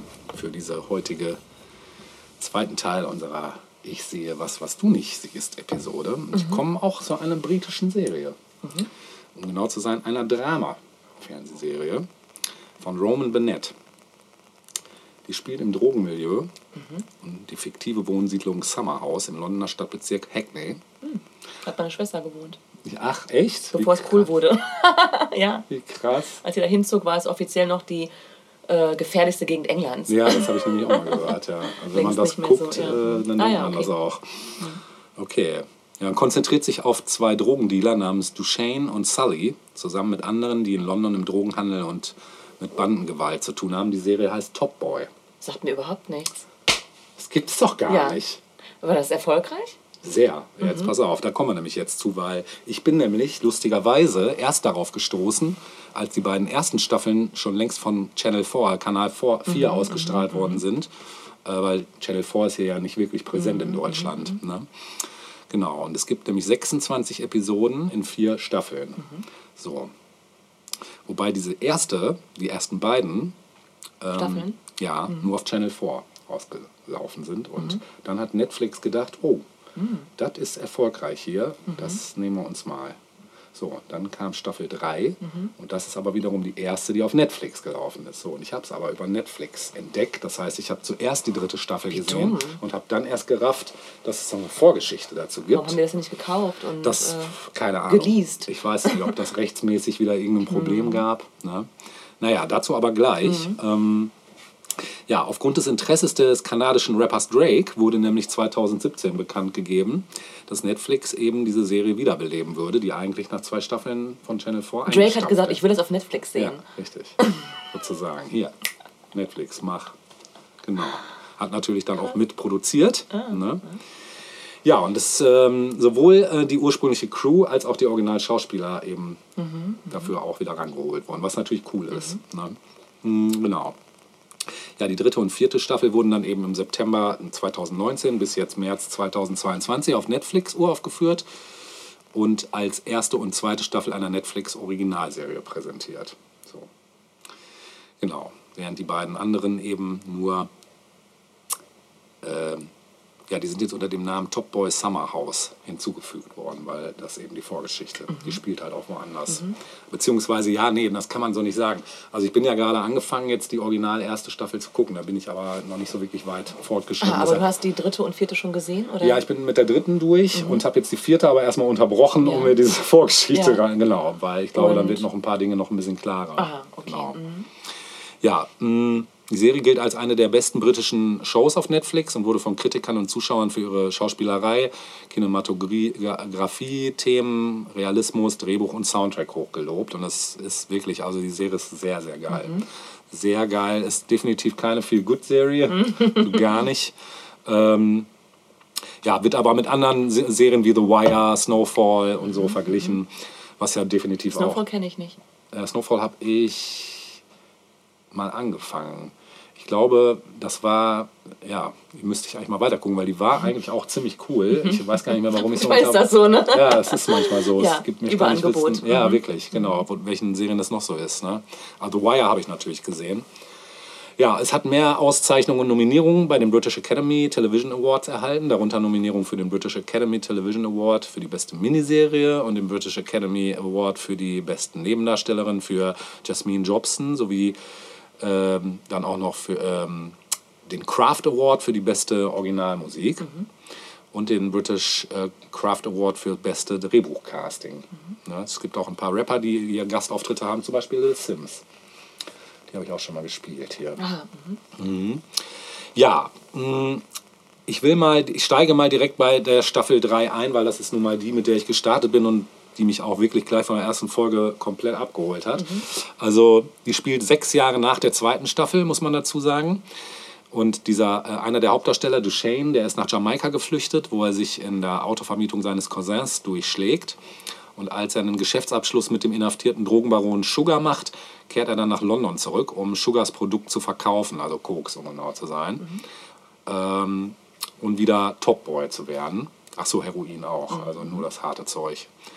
Ähm, mithilfe von Driss und äh, Jack die Sommerhaus führten, während Duchesne weg war. Und eine neue Crew von London Fields, angeführt von dem skrupellosen Jamie, die dulden das nicht, dass Duchesne da jetzt wieder in das Revier zurücktritt. Genau. Und ja, seit Duchesne nach Jamaika gegangen ist, London eben gentrifizierter geworden und die Lebenshaltungskosten sind gestiegen. Er kommt auch nach Hause und erfährt, dass seine kranke Mutter jetzt von Shelley betreut wird, einer jungen Betreuerin. Die ist auch alleinerziehende Mutter eines achtjährigen Mädchens und die beginnt da so eine relativ starke Beziehung zu Duchesne aufzubauen. Genau. Sully, der Kollege von ihm, ist mit Modi im Gefängnis, einem mörderischen Drogendealer, der so in Abwesenheit von Duchesne und Sully so die rivalisierenden London Fields Bande leitete. Und eine Auseinandersetzung zwischen den beiden Männern beim Anstehen in der Gefängniskafeteria eskaliert so weit, dass Sully Modi Tage vor seiner Entlassung kochenden Zucker ins Gesicht streut. ja, ganz geil. Das dient dazu, Sully eben äh, zu einem Feind von Modis zu machen, der sich dann an Sully rächen will, als er später äh, schließlich mit Hilfe von Sullys äh, Cousin Jermaine ähm, äh, in der Staffel davor ähm, entführt worden ist und dann aus dem Gefängnis entkommt. Als Sully freigelassen wird, verbindet er sich dann wieder mit seinen Kollegen Jason und Jem, äh, um mit dem Verkauf in Ramsgate zu beginnen. Nachdem Jason jedoch bei einem Hausbrand getötet wurde, trifft sich Sully widerwillig wieder mit Duchesne und die beiden beginnen wieder Geschäfte zu machen. Und in der Zwischenzeit kämpft Driss, der einen Schlaganfall erlitten hat, der ihn teilweise behindert hat mit seiner ja, Verantwortung nach Duchesnes Rückkehr.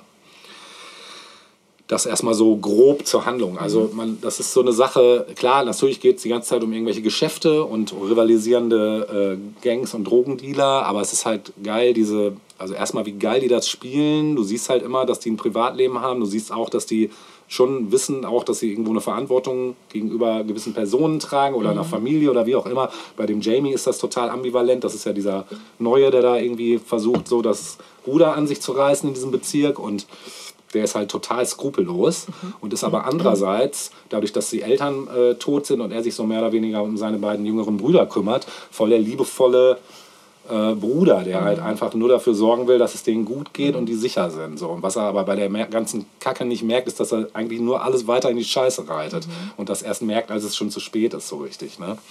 Und das ist so diese, diese ganze ja, diese Verzweiflung und diese Hoffnungslosigkeit da an einigen Stellen, die ist schon ziemlich, also die zieht einen schon ziemlich runter. Also das ist schon hart. Ne?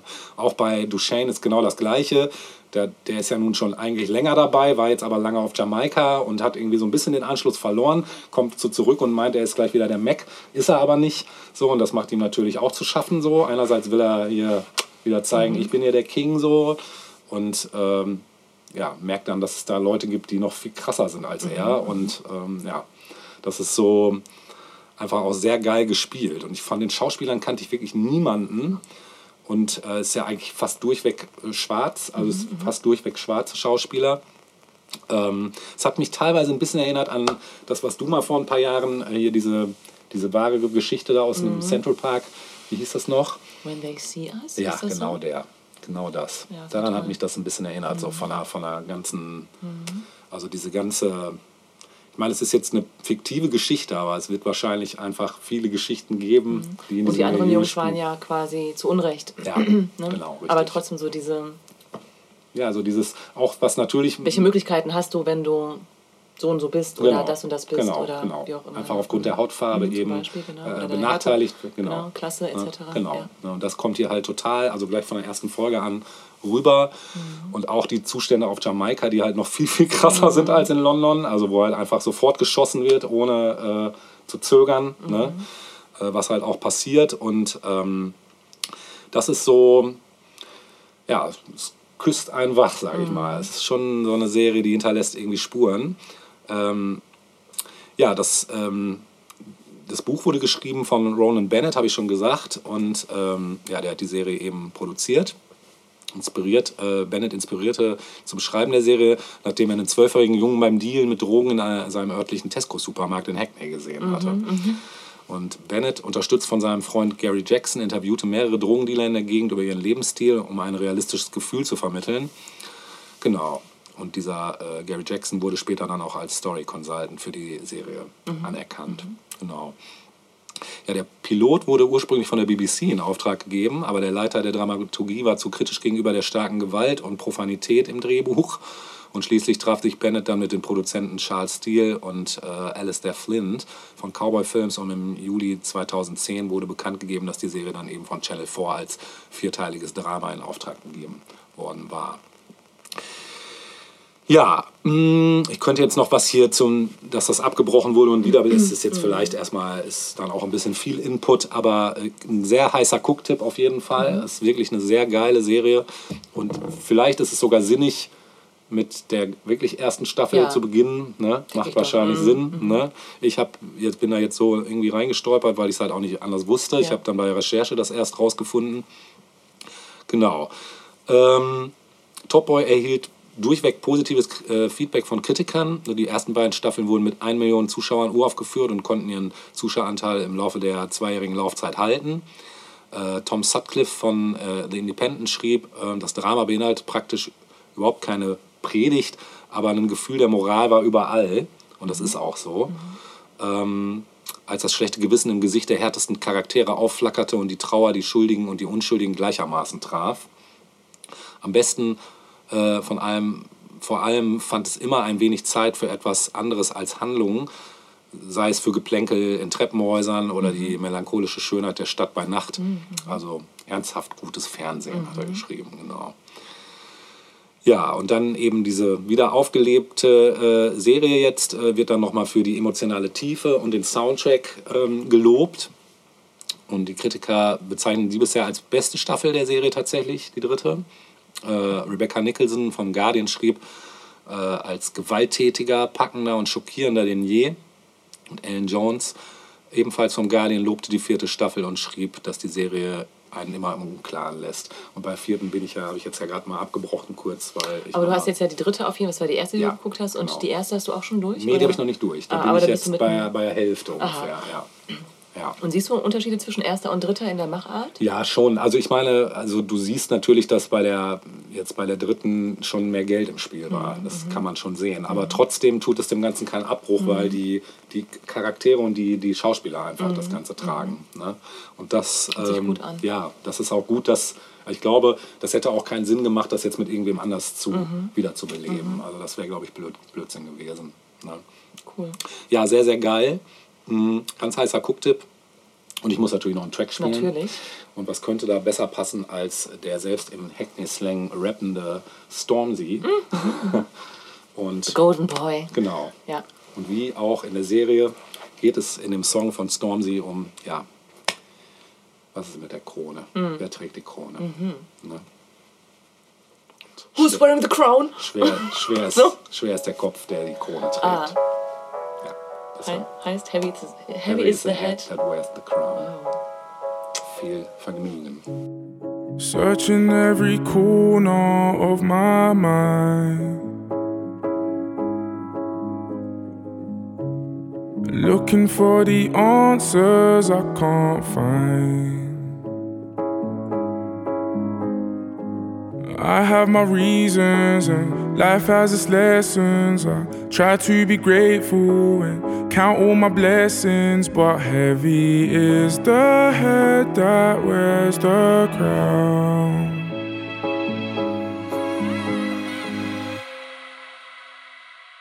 Amen in Jesus' name, yes, I declare it. Any little seed I receive, I for share it. Brothers wanna break me down, I can't bear it. But heavy is the head with the crown, I still wear it. You can't hold me down, I still cold.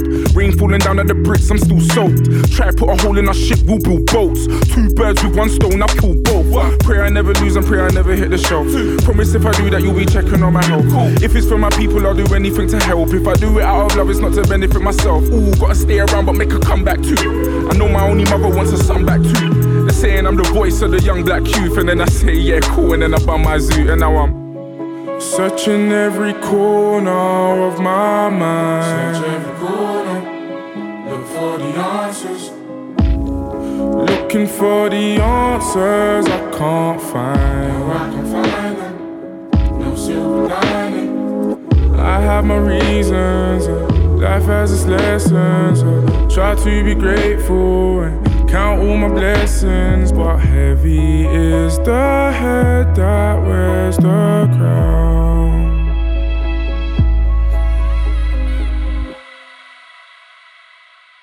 In Jesus' name, oh yes, I claim it. Any little bread that I make, I have to break it. Brothers wanna break me down, I can't take it. I done a scholarship for the kids, they said it's racist. That's not anti-white, it's pro-black.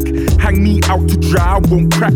All these fancy ties and gold plaques. Never had no silver spoons in our mouths, we sold like. Don't comment on my culture, you ain't qualified. Stab us in the back and then apologize. If you knew my story, you'll be horrified. The irony of trapping on the Boris back. Gotta stay alive and say my brother as well. Look at all these legends on the cover of Elle. Long time coming, but we come to prevail. I guess a little bit of heaven has to come with the hell, you know. Searching every corner of my mind. Search every corner, look for the answers. Looking for the answers I can't find. I can't find them. No silver lining. I have my reasons. Life has its lessons. uh, Try to be grateful and count all my blessings. But heavy is the head that wears the crown.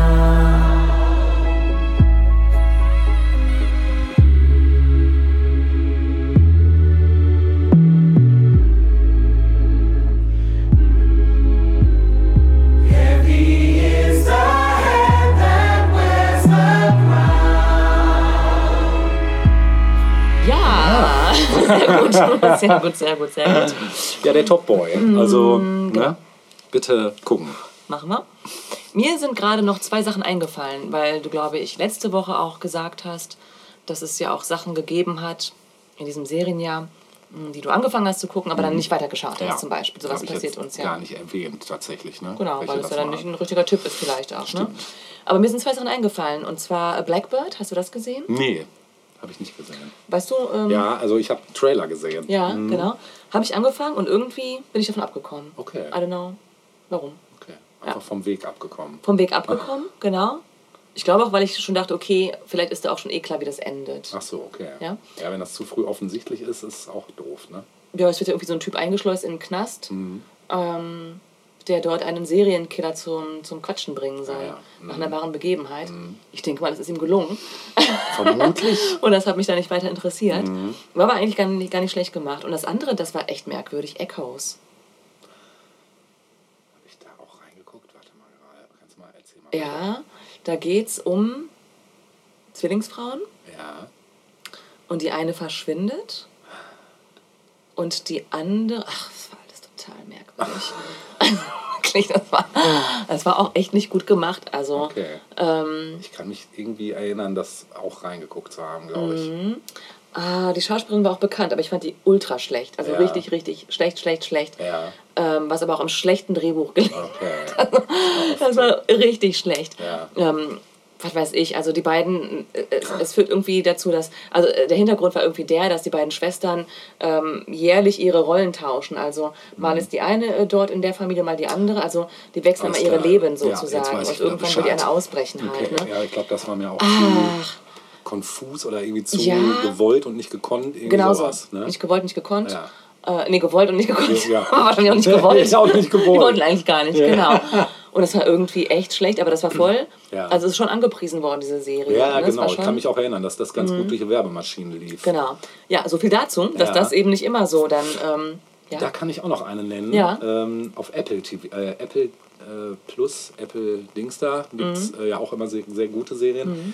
Ähm, jetzt komme ich nicht mal mehr auf den Titel. Die war geil. Ich hätte sie gern weitergeguckt, aber da ich nicht Abonnement bin, konnte ich leider nur die erste Folge gucken. Ähm, Mhm. Geht um so ein, eine Firma, wo du, wenn du arbeitest, äh, hast du quasi, also du hast irgendwas im Kopf ich weiß, ich habe es nicht geguckt, aber ich weiß, wovon du sprichst. Super, also wirklich gut. Ich glaube, die Serie ist tatsächlich sehr gut, aber ich habe halt leider bisher nur die erste Folge Ja. gesehen. Also sie war, fing mega an und ja, ich hätte gerne weitergeschaut. Mhm, Und dann warst du nicht Teil des Clubs. Ja. Vielleicht muss ich da auch mal den schwarzen Investieren. Kanal- Oder so, genau. Eins von beiden. Ja. Ja, also tatsächlich, die war sehr vielversprechend. Ja. Mhm. Ich komme Okay. gerade nicht auf den Namen, nervt mich gerade. Severance hieß sie natürlich, genau. ja. Genau. Severance, Ja, genau. ja. also ein Tipp, obwohl ich sie nicht gesehen habe, aber allein schon bei der ersten Folge war klar, dass das eine gute Serie ist. Also sehr gut Wird, glaube ich, auch ganz schön gehypt. Also ich glaube, sie kommt gut an, die Serie. Ja. Also man hört es immer wieder mal, Ja, dass ich so auch. eine der Serien des Jahres sein soll, Ah ja, glaube mal. ich. Mhm. Ja, dann muss ich die, ich muss die auch weiter gucken. Irgendwie muss die weiter gucken. Ja. Ich wollte jetzt zum Abschluss, ähm, das ist wirklich nur ein ganz kurzer Hinweis, äh, noch auf etwas hinweisen. Ähm, was ich wirklich genossen habe. Es ist keine Serie, es ist eine mh, Doku, eine Doku-Reihe oder wie sagt man? Ja. Eine Sendung. Ja. Nämlich Stanley Tucci Searching for Italy. Sagt ihr das was? Nee. Das ist, ähm, läuft seit 2021 und bisher gibt es zwei Staffeln. Die dritte Staffel scheint jetzt wohl die, zu beginnen. Ja. Sechs bis acht Folgen pro Staffel und ist im Prinzip eine Kochdoku. Okay. Ja. Stanley Tucci kennen wir als Schauspieler. Ja. Ne? Ähm, mit italienischen Wurzeln. Ja. Er spricht auch Italienisch, was ihn dazu offenbar führt. Und außerdem isst er gerne und kocht auch gerne. Lass mich raten. Italienisch. Unter anderem wahrscheinlich, Ja. genau, aber insbesondere. Ähm, ja, und er reist im Prinzip in dieser Show durch die verschiedensten Teile Italiens. Es ist jetzt natürlich nicht so, dass das Rad neu erfunden wird. Mhm. Ne? Aber Stanley Tucci ist so als ähm, Typ total einnehmend irgendwie. Ein cooler Typ, einfach spricht, wie gesagt, Italienisch, was das Ganze noch ein bisschen authentischer macht, Ah, wenn er ja. da halt vor Ort Geil. auch äh, parlare kann, sozusagen, ne, sprechen kann. Ähm, Genau, und er bereist im Prinzip, das, das finde ich so angenehm, dass er auch Ecken besucht, die jetzt nicht unbedingt so, erstens tourist, touristisch jetzt nicht so die erste Wahl sind äh, und essenstechnisch eben auch nochmal so neue, neue Sachen offenbaren Ja, irgendwie. cool. Ne? Also, ähm, das heißt, er nimmt dort die regionale Küche unter die Lupe, besucht Restaurants, Unternehmen. Ähm, zum Beispiel besucht er ähm, äh, außerhalb von Salerno in Kampanien ähm, das Feld, wo die berühmten San Marzano-Tomaten ähm, gezüchtet werden. Ja. Ja? Und ähm, solche Sachen. Oder dann ist er in einer anderen Ecke, wo er so ganz spezielle Zwiebeln isst, die wohl sehr, sehr süßlich schmecken sollen. Ja. Was aber mh, an diesem Boden liegt, wo die halt wachsen und so, ne? solche Sachen. Aber ist eben auch geil. bestimmte Restaurants beispielsweise. Also der ist in Neapel gewesen, Bologna, Mailand, in den Regionen Umbrien, Kalabrien, Apulien, in Rom. Hat auch in London ein italienisches Restaurant besucht und so. Also macht sich so richtig auf die Reise Cool. und macht das einfach gut. Ja. Und ähm, klar, wie gesagt, ist nicht die erste Serie ihrer Art so, ne, Ja. auf diese Art, aber ähm, die, die Serienmacher selbst haben äh, sich so ein bisschen inspirieren lassen von äh, Anthony Bourdain. Ja. Ähm, Parts Unknown, was ja irgendwie ewig lange sehr erfolgreich lief. Hab ich so. nicht gesehen. Aber, Genau, der ist ja ähm, quasi durch die Weltgeschichte getingelt und hat dort auch krasse Sachen irgendwie so gemacht und als Koch ja auch, ne? Ja. Ähm, ja, kann ich nochmal empfehlen, gerade jetzt so, wo es ein bisschen kälter draußen wird und man so ein bisschen auch was Schönes sehen will, bitte was? Ja, das auch. Genau, aber auch so, ne? Ja. Was, was irgendwie sehen möchte, was so ein bisschen heimelig ist vielleicht Ja. auch, ne? Wurde für einige Preise nominiert tatsächlich auch. cool. Genau. Und nur kurz, was die Kritik gesagt hat, unter anderem, was es auch auf den Punkt bringt. Tucci ist ein gänzlich friedfertiger Reiseführer durch dieses süße, leichte Vergnügen einer Doku. Schön. Ja. Klingt gut. Und ich denke, damit Feel können wir es feel good, absolut, Ja. wholesome. Ja. Ja. Wholesome, genau. Wie eine dampfende Schüssel Porridge. Wobei ich kein Porridge-Fan bin, aber viele andere. Haferschleim. Eine dampfende Schüssel Haferschleim. Genau. Ja, das ist doch schön. Genau. Ja. Wir hoffen, es hat euch gefallen. Ja, das hoffen wir. Und ähm, ja, wir sagen mal, bis zum nächsten Mal, ne? Wenn es wieder Wenn heißt. Wenn es wieder heißt. 1000 Jahre Popkultur. Tschüss. Tschüss.